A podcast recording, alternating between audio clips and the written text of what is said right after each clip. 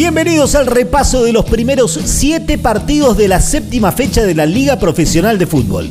Bienvenidos a esta producción de Radio Aijuna, disponible para todas las radios comunitarias y universitarias del país. Bienvenidos al primer tiempo del Fútbol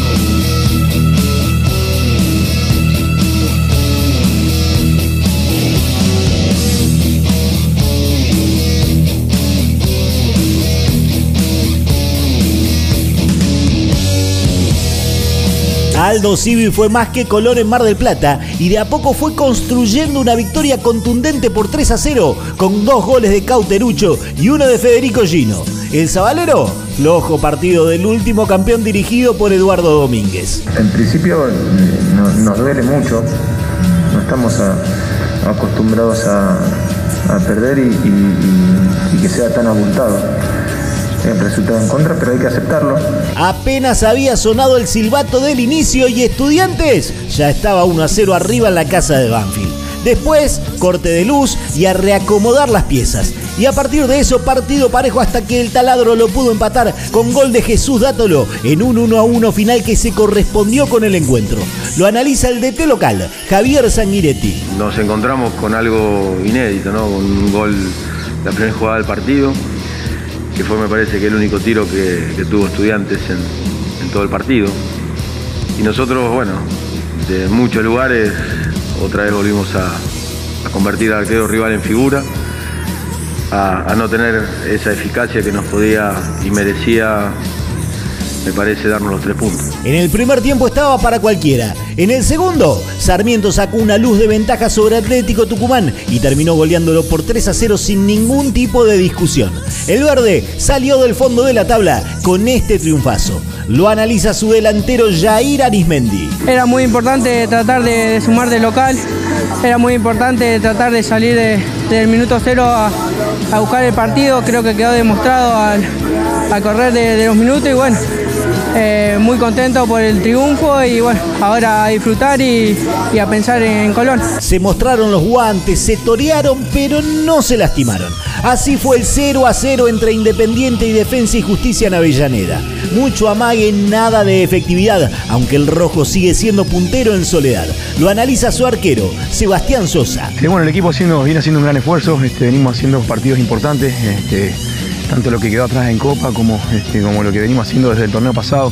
Eh, somos un equipo competitivo que le peleamos de tú a tú a cualquiera y, bueno, este, estamos convencidos de lo que queremos, sabemos dónde queremos poner a Independiente este, y en base al esfuerzo, sacrificio, la entrega, estamos dando lucha en, en, en, en todos En la ciudad de Buenos Aires, el fútbol heavy se escucha en FM Soldati 91.3. En una ráfaga central Córdoba se puso 2 a 0 frente a Platense en el Madre de Ciudades. De a poco y con buena reacción, el Calamar logró empardar las cosas en un 2 a 2 merecido hacia el final. Lo analiza el DT del Marrón, Leonardo Carol Madelón. Son partidos difíciles que vos lo podías haber ganado y también si te equivocas y tenés algún error también lo podés perder, pero en las generales me gustó la actitud del equipo, la rebeldía ante un resultado adverso. Me gustó mucho. A veces los empates con goles también son aburridísimos y ni siquiera los tantos le meten un poco de emoción a la cosa. Así fue el 1 a 1 entre Godoy Cruz y Huracán en Mendoza. Intrascendente partido, sin mucho para analizar, salvo el enojo del arquero Marcos Díaz del Globo con un fotógrafo que estaba detrás de su arco. Y eso de fútbol, la verdad, nada. Así vio el partido el DT del Globo, Frank Udelka. Creo que tuvimos par de ocasiones importantes como para definir el partido, como comúnmente se ve en la gran mayoría de los partidos y no lo estamos haciendo. Y sí comparto en que nos faltó tener eh, eh, más posicionamiento en el área del frente cuando teníamos la potestad del balón. En la previa, por como venían, nadie hubiese pensado que Vélez podía bailar y golear a Lanús. Pero como el fútbol a veces no tiene lógica, el Fortín se llevó por delante a un grana que podría haber llegado a la punta de la tabla en soledad. 5 a 1 para los de Liniers. Y este es el análisis de su volante, Santiago Cáceres. Era muy importante sumar a 3, no teníamos margen de error prácticamente, estábamos últimos en la tabla. Eh, nos encontramos un rival difícil, siempre que, nos enfrentamos a Lanús sabemos que es un rival muy complicado. Por suerte encontramos los goles, el equipo funcionó bien, eh, conectamos muy bien entre lo delantero y medio campo y eso fue la clave del partido.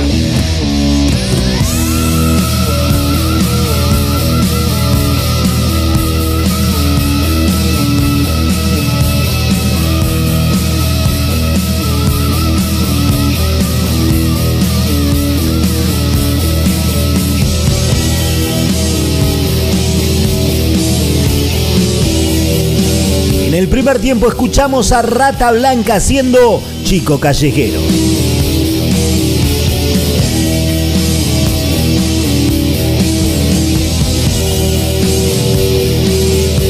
Después del entretiempo repasamos el resto de la fecha y los números de la Liga de Fútbol Profesional acá, en el Fútbol Heavy.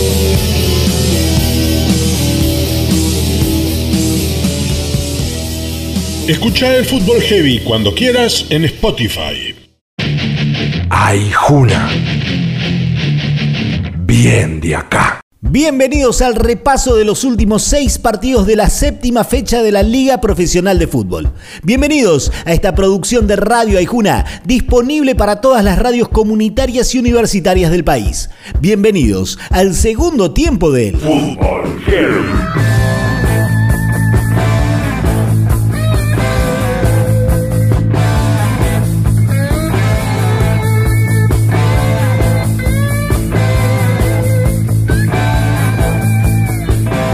Esta vez sí jugó bien y se llevó el merecido triunfo por goleada. Racing fue mucho más que Arsenal de Sarandí y con goles de Chancalay y Civitanich terminó llevándose un 3 a 0 que lo sostiene en la pelea. 6 puntos de 6 para la academia desde la llegada de Claudio Úbeda. Primero estoy contento por la actitud que, que tienen los, los jugadores con, con la que se desarrollan en cada partido y cómo entregan todo y a partir de ahí es donde se puede empezar a construir. No gustó, no goleó, pero Boca al fin ganó.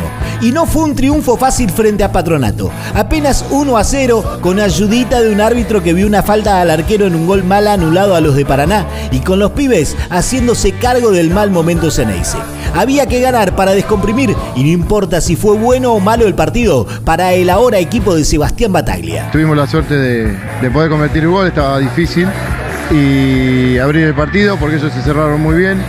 Eh, está muy bien trabajado y se hace difícil cuando un equipo se cierra. Entonces, eh, para nosotros es muy bueno porque necesitamos esto. Efectivo. Así fue Talleres en su visita a Unión en Santa Fe.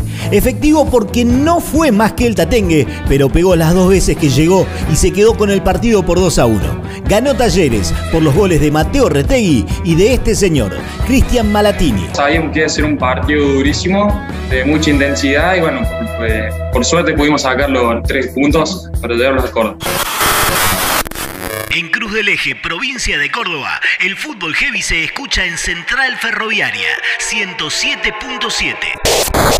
El clásico rosarino fue un partidazo porque se mostraron los dientes, porque quisieron ganar, porque buscaron siempre el arco de enfrente, porque no se sacaron ventajas. Newells y Rosario Central se van calientes del clásico, sí, porque lo querían ganar, pero jugaron un partidazo digno del espectáculo que paraliza a la Chicago Argentina. Así lo analiza el DT canalla, el Kili González. Cerramos muchos goles en el primer tiempo, eh, lo perdonamos mucho y desgraciadamente no, se nos escapa un resultado, un lateral no hacen el empate, de eso que da mucha bronca. Argentinos fue un poquito mejor que San Lorenzo y esa ventajita la tuvo desde el arranque cuando se puso 1 a 0 con gol de Reñero, ex Cuervo y después San Lorenzo hundido en su intrascendencia. El bicho cuidando el resultado, partido chato y cerrado y desazón del pueblo azulgrana que todos los días se entera de algún descalabro institucional nuevo. Ve un plantel quebrado y un técnico, Paolo Montero, que ya no sabe qué responder. No pudimos nosotros estar intensos como en otros partidos.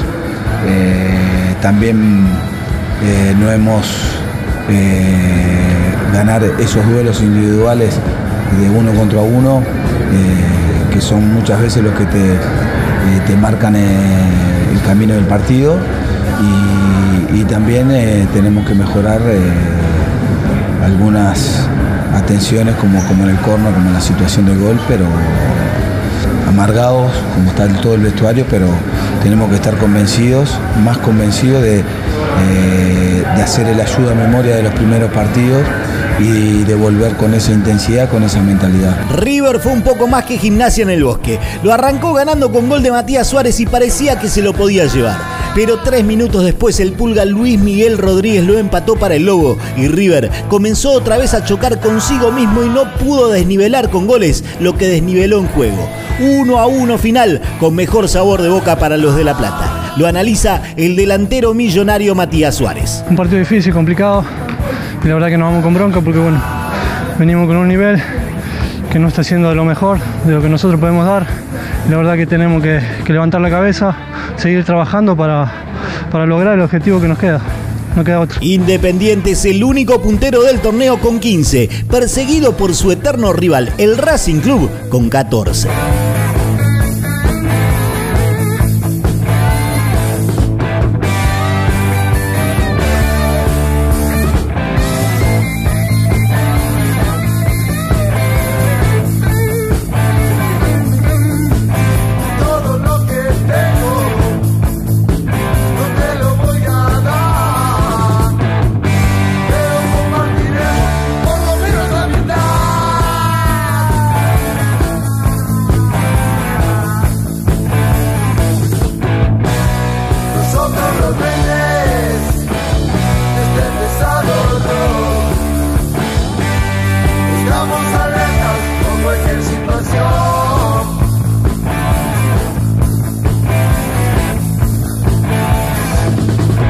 El segundo tiempo escuchamos a Riff haciendo ruedas de metal.